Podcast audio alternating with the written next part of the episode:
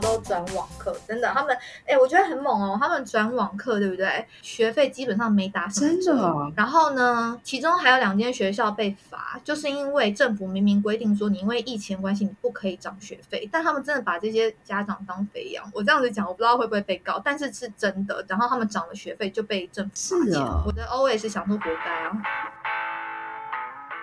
你好，欢迎来到偏执太太。今天跟大家邀请到的来宾是我在曼谷高中时候的朋友，他本身是一位艺术创作者，也是一位美术老师，目前在台湾开了一间自己的工作室。今天想要找他来聊聊关于当初我们在泰国读书时候的一些小故事，以及他回台湾之后开立自己工作室的一些经验分享。Hello，妮妮。嗨。怪怪的，明明一般来说我们进来时我都会就直接问问题了，所以 突然自我介绍怪怪的。嗨，大家好，我是妮妮，我是跟那 Kavia 在曼谷认识的。那因为我们是高中同学，高中毕业之后就回台湾读书，念相关艺术的部分。毕业之后就开始做一些跟艺术相关的工作，然后也有做贸易的工作。到最后之后，还是倾向自己的那专业发展，所以就开了自己的一间工作室。哦，哎，等一下，贸易我都不知道你有做贸易，你做什么贸易啊？你也有嘛，对不对？我记得很就是时间也不多。对对对，我想到时间不长。公司里面上班有。对，因为我跟你讲，我觉得这是跟我们的背景很有关，都是家里面都是做那个贸易的。我记得你家也是吧，对不对？你记错了，我家。但是没差不多啦，就是是做生意的。然后他因为我们的料原料也会从台湾进口进来，这样子。哦，可是你们没有在出口吗？有，但是呃很少部分，大部分还是内销啊。因为因为我们的舅舅嘛，他们就是都做贸易类的，所以我爸妈就是觉得说这个是非常好，就是很希望我进去做。那我就跟他说好啊。那我在大学时我就去贸易公司工作，可是我就是试着做了大概四五年之后，我就觉得说，哎，我还是比较朝向我自己兴趣的东西。哦，那你知道，这我们还蛮像的，对，因为家里做生意，然后所以其实那时候爸妈他没有很希望我走音乐相关的，他们觉得这条路很窄。然后他们也希望，就是我能够跟做生生意吗，或者就是商业行为比较比较近一点的工作类型。那那时候就是去试，可是后来也是觉得说，哎，就是想要做自己喜欢的工作。对啊，对啊，我也是这样子。所以我那时候我那时候要读研究所时，他甚至觉得说，为什么你要去读这种跟艺术相关的研究所？你知道吗？他就觉得说这做什么用的？然后我就又哭又闹，我就跟他讲说，就是对这个有兴趣啊，因为我觉得这个我就是会好好的去读。然后我妈妈她最后就说：“哎，好，那么你就让我去试试看。”哇，这真的很典型的故事哎，就是 艺术人的故事，真的就是家里面其实通常都会先吃饭对哦。可是其实我有在教小孩，所以我其实也有想过这一层。我觉得不只是亚洲地方，其实连西方地方都会觉得说，你今天你要走就是有关于艺术或是音乐类，那都是因为你家庭背景很 OK，有办法支付你未来你的人生什么样这样。那当然这个都是可以理解。的，可是我后来我仔细的想一想，这个大环境一直在改。你看现在网络世界太发达，很多生意都是联动带着，都是创意这件事。不然你要卖什么东西，大家会一直重复的去 copy，卖的东西都大同小异了。那你要怎么去从中脱颖而出？那其实我觉得创意就会变得很重要。创意是怎么来的？其实创意就是跟所有的艺术就是有所关联，不管是音乐啊、舞蹈，或者是所谓的艺术类。所以我觉得这个其实是大家要开始换个方式想的。我觉得你，我觉得你这一块。真的，我刚刚点头如捣蒜，真的，因为你刚刚这一块呢，我想到了两件事情。第一件事情呢，因为我在 IG 上面会分享一些音乐家的小故事，那天刚好就分享了，我很喜欢这一块，我就 我分享了 Lady Gaga。然后呢，我那时候去查，她本身是生长在比较有我的家庭，她爸妈都是那种可能金融业的高层这样子。那当然，她家里面可以 support 她，已经有这样的家世背景了，但是她爸妈还是希望她走正常。的正规的道路就是去念大学，然后去好好读书什么的。但他就说他不要嘛，他就跟家里面呃沟通说，OK，那就给他一年的时间在外面闯荡。那如果说有做出成绩来的，或者是说至少可以养活自己了，这时候他再去让音乐做他的那本身的职业，这样子，我觉得是很有趣，因为就变得说不是只有东方是这样子的状况，就是西方他们也是一样，因为毕竟这条路真的不好走。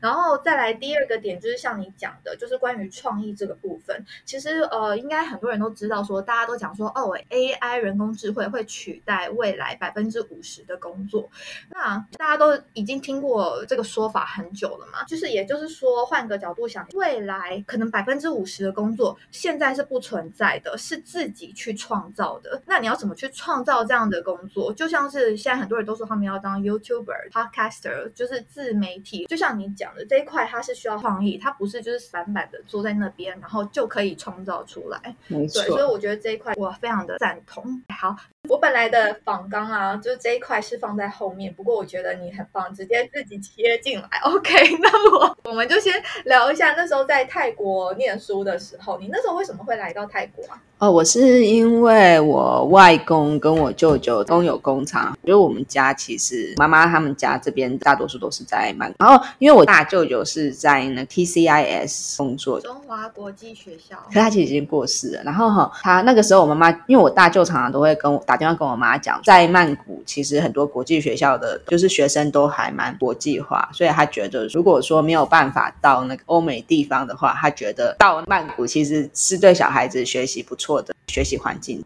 对，然后他也觉得说，在学费部分其实就是跟在台湾的私立学校都差不多，可能还会比私立学校就再贵一些些，可是其实那个他觉得效果会更好，这样。所以那时候我妈妈就决定，就是就带我跟我妹去这样子。嗯，对，但是呃，当时我们念的时候很便宜，就大概二十年前吧。天，我们一定要说暴露自己的年纪，但是，但是，对我们那时候念书很便宜啊。我没有，我觉得那是因为我的学校在那一个区域来说，它价它算是学费比较便宜点。因为你知道为什么我那时候会转过去吗？因为那时候我在我们原我原本跟我妹读国际学校，然后被降级。因为在国际学校里面，如果说你的英文程度不好的的话，你就是会被降级，因为你还要读那个 ESO，就是你都会被降级。然后我那时候被降两年吧，所以我那时候就心想说说天啊，我都读两年的那高中这样子。所以后来我就因为我是国中毕业过去的，我妈那时候跟我讲说，那你自己去找啊，你去找到一间国际学校没有很远，然后又在那附近的话，她就让我转，就自己真的去找。对，你是怎么自己找？因为我记得那时候我印象很深刻，你那时候找的时候，我是帮你接待的人。对，因为你是唯一会中文的，是不是？还是他们会想告诉我说，你看我们学校是有台湾人这样子，对不对？没错，对我知道深刻，我就记得一个台湾女生，然后感觉就是真的自己找到这间学校，我就想说哇，没有爸妈陪同，我那时候觉得你好酷，好独立哦。因为我找学校，我是动用了很多长辈的关系，你知道吗？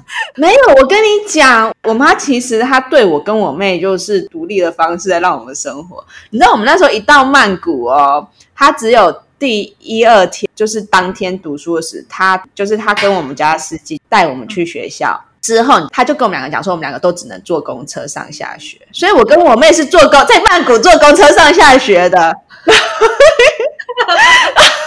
那曼谷的公车环境呢？然后对啊，所以我们两个基本上到大概第三天的时候，我妈就。再带我们一次坐公车，跑一次撞坐公车的流程。做完之后，我们两个就都独立坐公车上下学。然后我那时候找到这间学校，是因为就是公车会经过，那所以我就想说：天哪，有这间学校，我竟然完全为什么我我们就是家人周遭人都不知道有这间学校这样子？因为没有这间学校，其实它我后来才知道，它主要就是商业的取向。后来我之前回学校朋友就跟我，他后来知道我要转到这间学校，就跟我讲说：哦，他知道这间学校，因为他妈妈请的人有从这边毕业的，很好。真的，真的就是那，然后我就想说，说是哦，不错吗？那时候觉得，哎，真的是不错吗？然后我就说好。我跟你说，我会找到这间学校也是跟你差不多的原因，因为真的，我们那种台湾学生转过来，就是来到泰国念，你不管怎么样，就是英文就差人家一截嘛。就是我就是没有办法完用全英文上课，或者是说跟别人聊天用英文，所以不管怎么样，其实被降级是还蛮普遍的情况，就是会发生的。对，然后我那时候找到这间学校是他们。们愿意让我就是暑期的时候，就是上一个有点加强班，然后那一段时间如果某一个英文考试过了，然后我之后就可以不用留级的去上课，跟你的状况一模一样，就是为了不留级，所以就待在这间学校里面上课。对，就类似像这样子。嗯，因为我觉得像泰国的高中啊，虽然我们是国际学校，没错，我们那一间是这个状况啦。就是泰国国际学校，它其实分很多个层次嘛。其实我觉得讲层次不为过，因为他们学费也被分了很多个等级。像我们学校就是就像你讲，就比较便宜嘛，所以它的等级是说，就是我今天一个年级里面大概会有一两个班是所谓的国际班，那那个班级里面人就比较少，因为国际学生他可能没有多这么。多嘛？可是说实在的，所以我们的生活环境基本上几乎就只有在那个班级。不过我们的班级，我觉得还算是蛮国际的，就是我们也会有像我那时候有香港同学、香港人同学，然后意大利人，然后有日本人，有韩国人。对我印象中是这样。我们班老师也很国际，柬埔寨的。我记得有一位德国老师教 marketing，你有印象吗？然后。我一定要分享这故事，实在是太好笑，你自己可能也都忘记了。我记得那时候你在编辫子，就像我今天的，这是我新学的麻花辫。然后呢，你那时候一直编辫子，上课中就害老师就叫你的名字，叫到就是你的同学已经用手肘就是杠你这样，就说：“哎，那个老师在叫你啊！”然后你还就是很凶的回过去说：“干嘛？”有点点印象，就其实全班都已经在看你，想说老师叫你叫那么久，你还继续沉溺在你的编辫子当中。我跟你讲，因为我觉得那个德国老师他其实很严肃，他就是。那一种就是你跟他讲说 excuse me，然后他会回说 excuse you。那种。If you don't care, then I don't care too。这是他的，对对对，类似就是像这样子的人，我觉得好讨厌呐。哎，没有，因为我跟你讲，我我连在那个什么，我之前在第一间国际学校的时候，对不对？我们那时候的老师比较多是欧语系的老师，是会有德国，然后希腊老师。你知道希腊老师教什么吗？美术吗？教体育。这也太没有，我觉得很合理啊！奥运啊，从希腊来的啊，我真的觉得很幽默。那他体格真的很好吗？啊，还蛮帅，那个老师很帅哦。哇，好好符合，好符合那个印象哦。可是我觉得好处是因为那那个时候的时期，就是会让你知道说，哦，其实今天就是讲英文的国家本来就不是只有美国人，不是只有英国人，他还有很多国家的人，他们可能母语是其他语言没错，就像我们台湾母语的话是中文，但是我们也可以讲英文，就是第二语言也可以是英文这样子。对，只是说他们学英文可能会比较快，因为毕竟是同个语系嘛。然后，可是他们讲英文也会有其他的口音，会有自己国家的口音。所以我那时候，因为我我觉得就像你讲，我们学校比较多是那种可能柬埔寨啊，然后还有什么呃菲律宾老师。所以那时候我听那种亚洲对亚洲语系的的口口音，我觉得我听得比较清楚。一直到现在，我觉得都有点是这样。有时候那种就是英国人聊天，我都觉得有点放空，你知道吗？没有啊，可是其实那个什么，其其实像我们那时候，在我那时候在第一间国语学校的时，对不对？其实也是很多，大多数都是菲律宾老师。然后我后来才发现说，其实，在那曼谷的国际学校里，其实老师人数有三分之一也都是菲律宾老师。我相信是哎，对，因为菲律宾人讲他们的英文也都还蛮标准。可是我跟你说，有中国的家长啊，他们就讲说，哦，他们在飞机上的时候，你知道那个 voucher 就是那些手册，那个前呃座位前面的手册啊，他说上面广告说，OK，最好的投资，然后呢，下面是投资曼谷的国际学校。可能就是因为就像我讲的，你你今天你已经送不到欧的。我那时候我不是说我们班上不是就是有两个中国的学生，他们就是有跟我聊说，就是说他妈妈那时候就在帮他想说说他要到曼谷还是到新加坡。后来他看一看之后，他觉得说，哎，曼谷生活费又好，然后学费又便宜，就决定选了曼谷。的国际学校这样，所以其实那个时候大家就大，你就大家就可以知道说，其实大家已经开始帮小孩。你你如果说你没有说那种资源，就是可以送到欧美国家的的话，对不对？那你其实你想看你在台湾私立学校以及在那个什么台湾一般生活费的花费上的送小孩子到曼谷，其实是一个很舒适学习的环境。然后你周遭遇到的真的都是那个什么来自世界，就是。虽然没有那么多来自世界各地，可是你已经大概知道说那个文化不一样的差异，所以你生活上已经已经建立出你这种不同的思考的方向，对啊。然后在泰国生活又很舒服。对我在，因为呢，我们得到的资讯可能是二十年前，可是像现在，因为我生小孩嘛，然后会稍微去查一下，就是他们现在国际学校，你知道那个学费其实很惊人嘞，基本上都一年是大概九十到一百，就是大概一百万，好可怕哦。很可怕，可是可是看你怎么想，因为他们对他们来说，他们招收的是国际的学生。那如果说今天是跟呃中国那边比的话，因为我知道中国像上海那边的国际学校，就是比这个价钱还要再更高。对啊，那你当然想一想，你一定也会想说，如果说今天是中国那边的人的话，你该会想说，说我干脆把小孩送到曼谷啊，对不对？对，所以对他们来说也会。对，所以其实呃，确实，我觉得这边还蛮多中国的学生，但是那是疫情之前嘛，现在也因为疫情关系，学校很多都转网课，真的，他们哎，我觉得很猛哦，他们转网课，对不对？学费基本上没打什么折，然后呢，其中还有两间学校被罚，就是因为政府明明规定说你因为疫情关系你不可以涨学费，但他们真的把这些家长当肥羊。我这样子讲，我不知道会不会被告，但是是真的。然后他们涨了学费就被政府罚钱，是哦。我的 O S 想说活。活该啊，嗯，因为你上网课本身就没有太多的资源，就是不不是太多的，就是消耗没有那么大嘛，没有，就是不像以前那么大，但是你还是一直持续的用这样的就是学费，我觉得很夸张，而且家长还要在家里面管小孩子上网，对啊。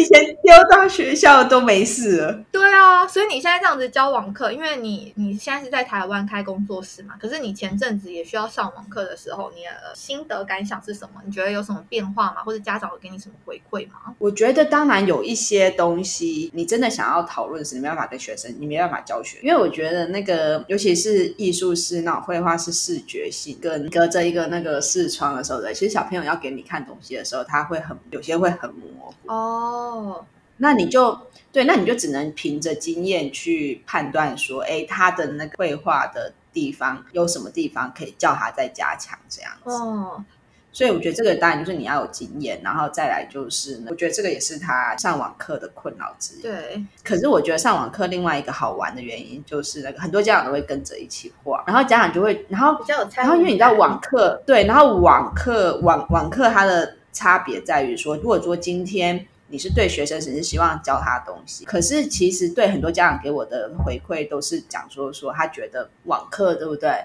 就是这样跟着我画对不对？感觉那那一瞬间就是好像是在做那个什么 meditation，就像在做那个疗愈冥想。对他觉得就是很好，就是他们觉得这样很舒服，这样子，所以他们就会觉得说小孩子是不是这样子很舒服，就是跟着这样画这样。哎，好有趣哦！那这样子你有考虑说，就是应应该，因为这样子表示有些家长是比较喜欢网课的，是吗？有啊，我这个月我我收到的网课，因为我网课也都是用英文在教，所以我收到网课老师的家学生家长其实都是来自，就是也都来自各个地方，因为我九月不是很忙嘛，对，就很多家长就之前。上完课这样就一直跟我讲说，老师你还要不要再开课？你还要不要再开课？这样，那我就说我会，我会，我会。可是你要等我哦，就是还就就觉得哎，开的其实还蛮顺利的，这样子，供不应求哎。因为我也是去年就回台湾嘛，所以一部分就会移到网课。然后我觉得网课有好处，对，因为我觉得大家刚开始对于网课接受度不高，可是它的好处是，第一，你不用赶着出门，比较弹性一点。然后呢，第二是就是上网课的时候，就像你讲的，因为有一些画面不清楚嘛，然后变得我就是小朋友，我就会跟他说，那你就自己拍照过来。然后我觉得这种时候，就是不管是整个过程，其实它需要比较高的自律性。不是说拍照吗？我就有学生，就可能就是刚开始吧，拍照。他拍了老半天了，拍了大概三五分钟，我实在是有点不懂，就打电话回去，我就说怎么会拍这么久？他就说哦，我在 Photoshop，我在给他用美图秀秀，在帮他修图。我就想说，请问拍一个图到底是要修多对？而且这样子很多次，所以我就会直接在电话那一端跟他大吼大叫，停止修图。小朋友就这样子啊，其实你教他们，就常常都会有这种状况，真的有很多就是鬼灵精怪的。因为像你看讲，你讲那种那种有的没有的回话，他们也会有。像我教。画画，我刚刚说今天要学什么，今天可能要画那个透视，然后他们就会突然就会跟我讲一句说：“你这样子的话，我都不能画我想画的，我的创意都被局限住。”很好哎，可以这样回话，表示这学生很聪明，对不对？因为然后我就跟他讲说：“我们一个小时画我的东西，半个小时给你去自我创作吧。”就觉得说天啊，你们就是他们，其实小朋友其实他他真的就像你讲，他有自己的个人的那独立的发展的一个想法特质。没错，好，然后我要回去我们刚刚那个学校的学习，因为我突然想到，在学校的时候啊，我们那间学校有必修泰文课，然后我的泰文课是被当的。哎，你的泰文好吗？超糟糕的，我超抗拒学的。然后我那时候学的时候，就是我甚至就是被那个老师，那个老师是女老师，都在泰国老师。对，而且我跟你说，没有，我们第一个，哎，我们呃，对你先讲，就是泰，你讲那位老师，我突然想到了，就是因为泰国老师他们有他们自己的对他们的文化，泰国人是非常尊敬老师的。然后呢，对坤，然后我觉得没关系。然后呢，就是你要拜啊或什么，那我觉得那时候我们又是那种小叛逆时期，就觉得干嘛？对，我上其他老师的课都不用有这样子，为什么就是跟你的课教到泰国就需要？对对对。然后那老师那个时候我是上抗拒到说他上课，然后他叫我就是坐在他旁边念，就我在他旁边念念念到就哭啊！哇，我好像也是类似，我就觉得好委屈，我觉得说天啊，泰文很难呢，它跟英文完全不一样。你看英文有二十六个字母，对不对？对，泰文有几个？五十二吗？还是我忘了？四十四，忘记，反正就是很多很多。就是很多，然后它甚至它的字母也都是独立的，就是有点像日文那样子，对不对？呃，可是对，它是它它的它的语语系是用拼音，是跟英文一样用拼音的。对，我那时候在念书的时候，其实我也很不喜欢泰文，因为我就觉得说，我就 focus 我英文就好了，我又不会待在泰国多久。对，我也是这样子想啊。对，可是后来想一想，觉得少学一个语言真的很可惜。对，少把一个语言学好，很可惜。对啊。对，其实我觉得有时候看我身边的就是住在这边的老屁股朋友们，就是他们住在这边很久，他们可能中英泰都很好。那我就觉得说，哇，很厉害耶！毕竟他们从小有这样子的环境，我们是高中才才来嘛，但是他们可能很小就在这边。那我就会蛮羡慕他们。我也希望说，就是我的小孩他至少在呃这三个语言上面，就是他能力是差不多的。对，至少就是把他培养好。对，因为英文好，其实英文算是很容易学的。英文好，我相信很多人对啊，对啊，对。对啊，这这倒是真的。你回台湾之后，你是怎么去开始自己的工作室？你那时候是什么样的想法？你刚刚有讲嘛，就是因为你在贸易公司上班了一阵子之后，你就想要做自己喜欢的事。你是一下子就直接去开工作室？没有，我是我那时候其实我因为我妈她家里面其实只有让我我就是读书读到高中毕业，大学之后她就要我们自己去负责。然后我就开始就是一边读书一边工作。我工作到就是读书书读到最后一。年的时候嘛，对我那时候就辞掉工作了，我就想说说好，我想要专心发展在读书读艺术的这个部分。我就想说，那那时候想说，哎，可是不对啊！如果说我既然都要读艺术了的话嘛，我那时候其实我大学读美术系的时候呢，其实我没有办法做创作，因为我每次只要。因为我发现创作者，我后来有去了解说，其实创作者他要承受一些情感，已经要很，就他其实是一个很表演式，你要去让大家发现你自己内心跟你感受到的情绪跟观察到的周围。那我觉得我完全没办法做这件事情啊！我就是一个非常避俗跟非常注重隐私的人，我又不太想要让大家去探索我。所以你知道，我每一次只要上台讲我自己的作品的时候，对不对？我真的常常就在台上大哭。那时候已经大学了。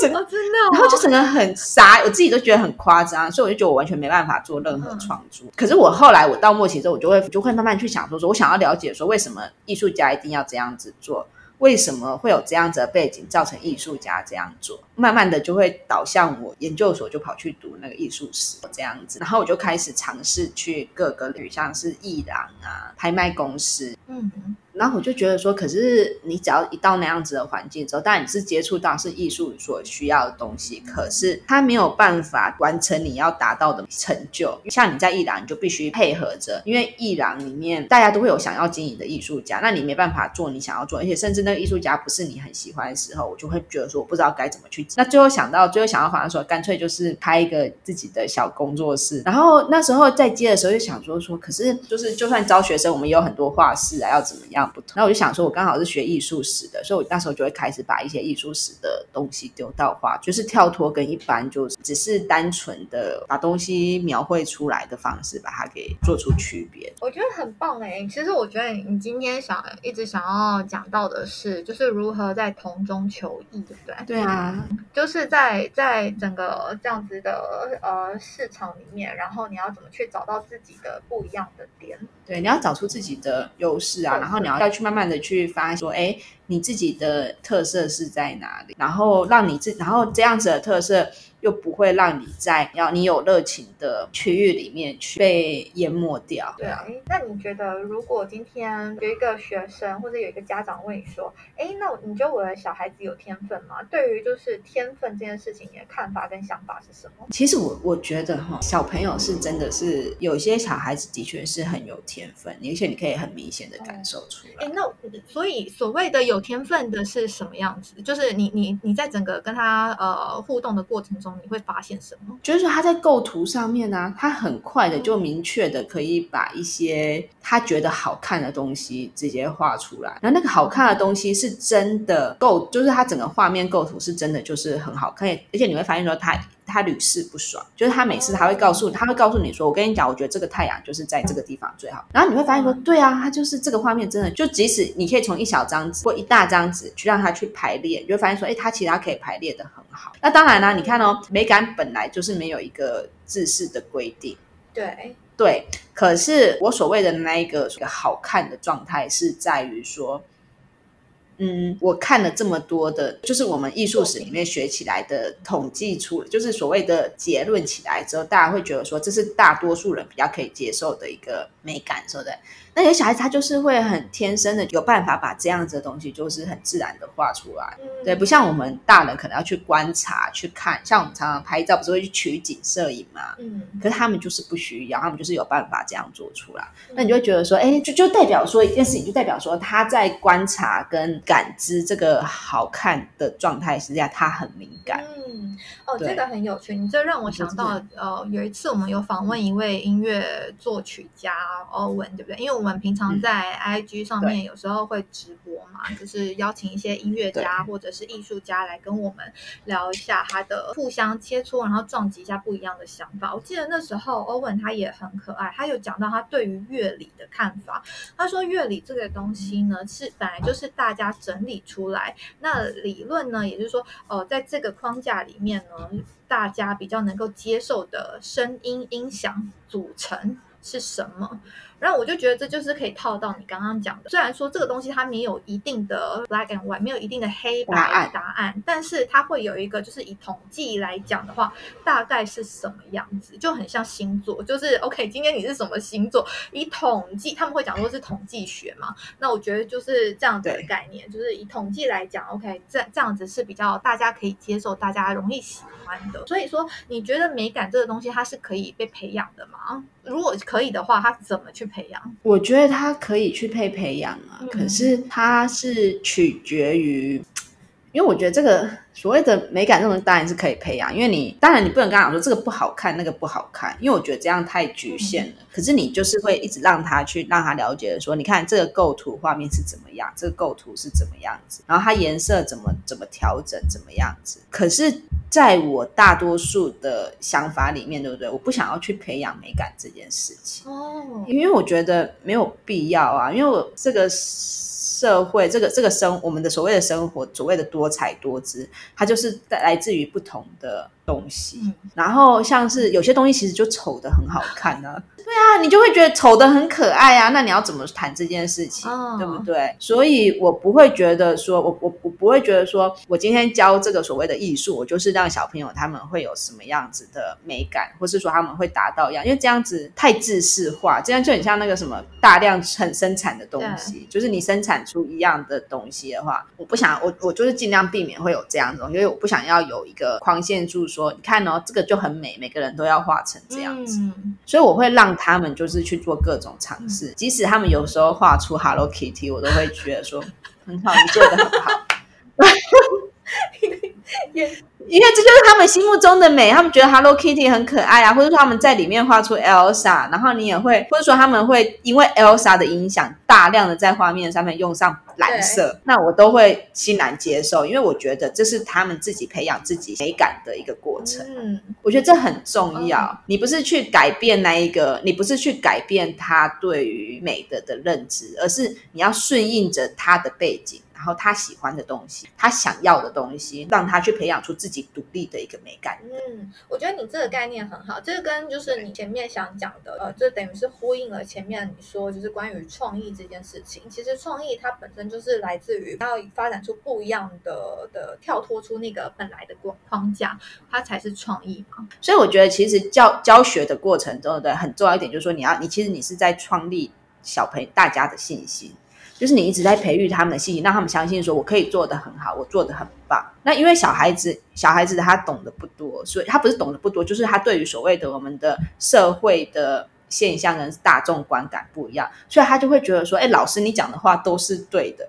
所以我就觉得说，对我就觉得说，所以这个时候老师更重要了，因为在这时候，如果说你在任何时刻，你只要一打击到他的信心的话，对不对？那代表说他就会觉得说，我没办法做这件事，我不能画画，我做的不好，对啊。这让我想到呢，我教学生，然后呢，有一些学生他们同时间可能也在雅马哈上课这样子，因为我教的话有时候可能是一对一，就是私私课这样。那好，然后他们也在雅马哈上课，结果我不是说雅马哈不好。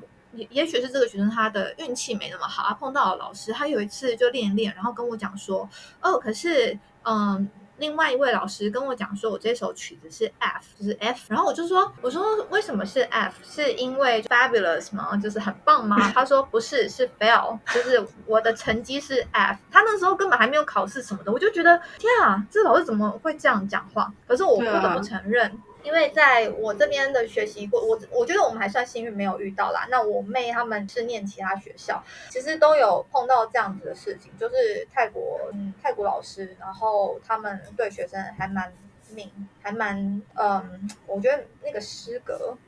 失格，对，就是有有点有失失格。因为你刚刚讲的那一块，其实我非常赞同。其实他遇到的人很少，学生的很大的世界是看就是老师给他的评价。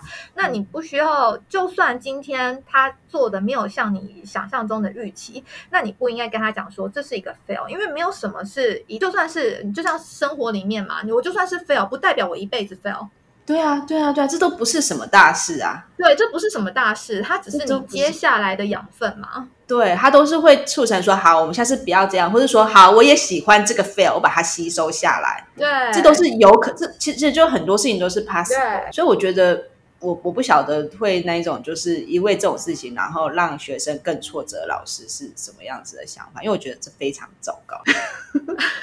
我们很幸运啦，我们在呃学习过程中没有遇到太多这样子的老师，只是就是旁旁左左听一听。所以我自己在呃希望我接下来选帮我儿子选学校的时候，我会再更谨慎一点，因为我听到很多故事其实是泰国老师讲真的啦，就是是这个样子。哦，对，我不知道是因为他们的他们的学习背景也是这个样子，还怎么样？也是有可能啊。其实台湾很多老师也都会有这样状况，就是他们会很武断的评断。可是我觉得新的教育就是也在在改变，所以慢慢的都会不一样。嗯，对，我觉得你讲的很好。那我最后想要问你一下哦，对于想要创业或者是在国外生活的听众朋友们啊，你有什么建议或想法想要分享给大家的吗？虽然你刚刚已经讲了很多了，但是我想说做个总结，纯粹就是为了带到结论而已。其实我觉得创业的的话，要看自己要做什么，就是你你的目标先设立出来吧。如果说像我，其实我创业的目的是在于说我想要做我自己喜欢的事，就是我想要让自己不要。进办公室，然后比较自由的做一些。不要进办公室也太可爱了，这理由。对啊，因为我就想说，我每次只要一想到说什么哦，我这个月生活费不够，或者这两个月生活费不够的话，我可能就要进班，我就觉得好压力好大。就好，我不要做这种事情，然后我就更努力的去招生，然后更努力的是算那个什么，算我自己的费用这样。那当然啦，你就是要有个明确的目标，说你想要为了什么事情而生。那我觉得这就是创业最大的动力。哎，我觉得我有一个问题没有。问到哎，就是你刚刚讲到讲到说为了去招生，那我忘了问你招生的问题，所以你前面因为招生的问题一定是刚开始最难嘛？最难。刚开始的时候，对你有什么什么 tip 什么什么方式吗？你招生有什么方式吗？还是有什么契机可以让你招到学生？哎，我跟你讲，我很老派，我就发传单。